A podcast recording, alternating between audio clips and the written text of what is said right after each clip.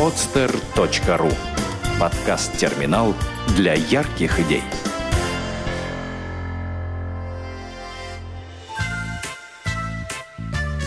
Проект «Сказки доброты».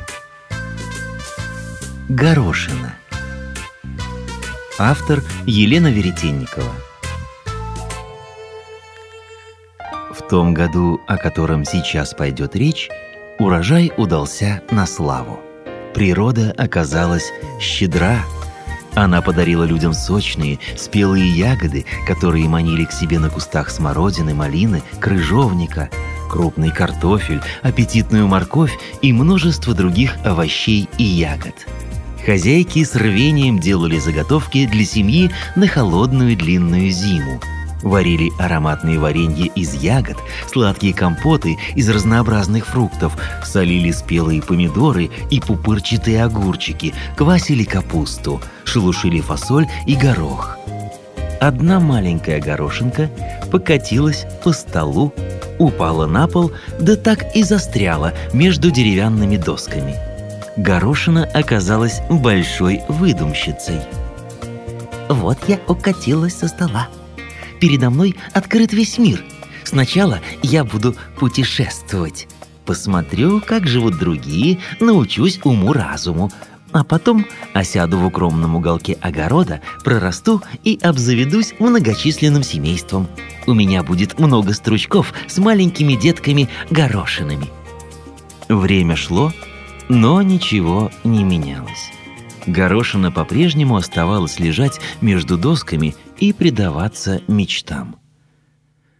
«Все мечтаешь?» — спросила Горошину хозяйская кошка. «Нет», — отвечала Горошина, — «я много думала о путешествиях по миру, но все это пустые иллюзии. Что может быть интересного в мире? Деревенский дом, хлев да огород». «Ну, заведи тогда большое семейство», — предложила кошка. Содержать такое огромное семейство из множества стручков очень хлопотно. Ах, у меня разболится голова, и я высохну. Уж лучше я дальше буду лежать в теплом доме между двумя половицами. Не правда ли очень удобно? И горошина томно вздохнула. Кошка промолчала в ответ и, задрав хвост, степенно и гордо удалилась по своим кошачьим делам – что и задело до глупой и ленивой горошины. Прошла холодная зима, пролетела шумная и веселая весна, наступило жаркое лето.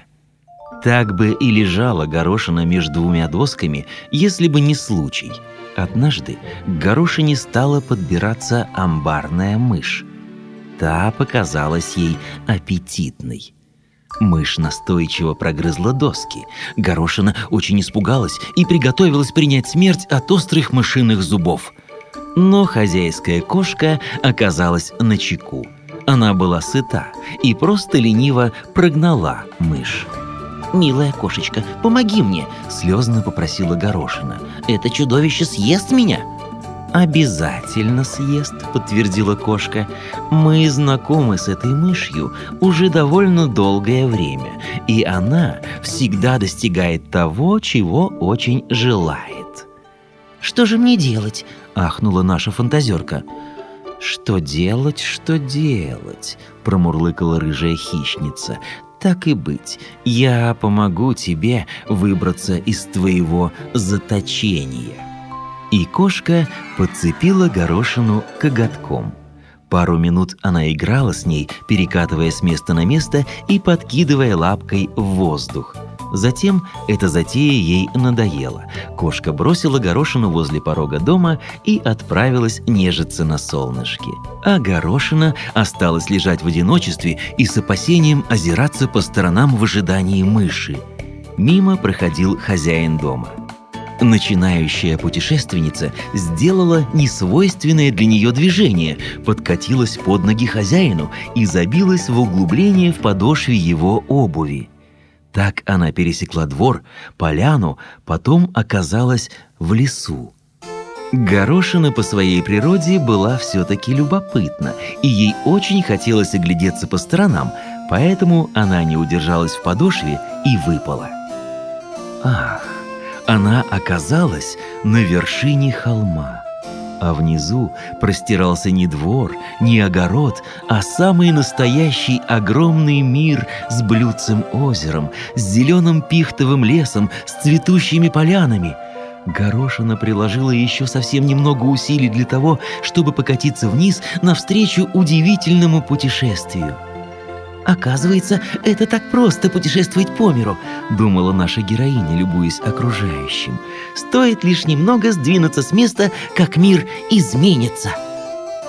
Наконец, горошина закатилась в ямку, из которой, сколько она ни пыжилась, не могла самостоятельно выбраться.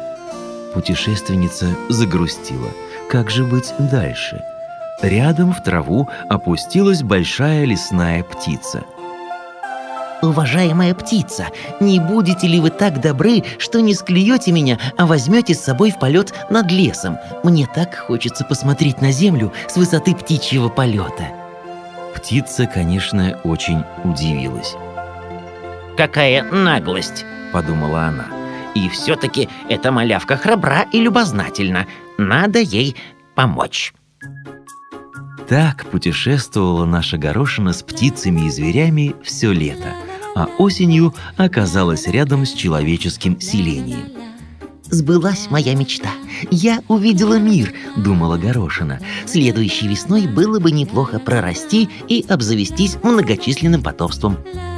Но, боюсь, я лежу на виду, и меня еще осенью съест какая-нибудь голодная полевка.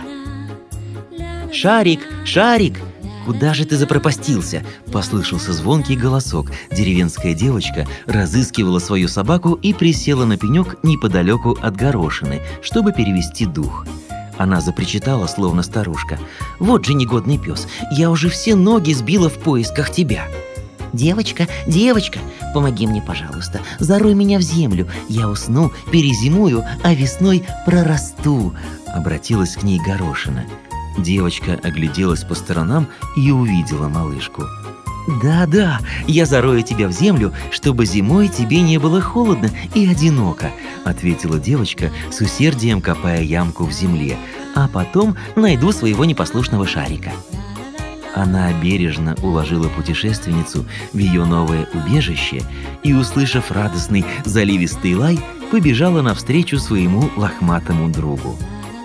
Горошина же, проваливаясь в сладкий зимний сон, думала. «Всегда найдется кто-то, кто в трудную минуту готов протянуть тебе руку помощи».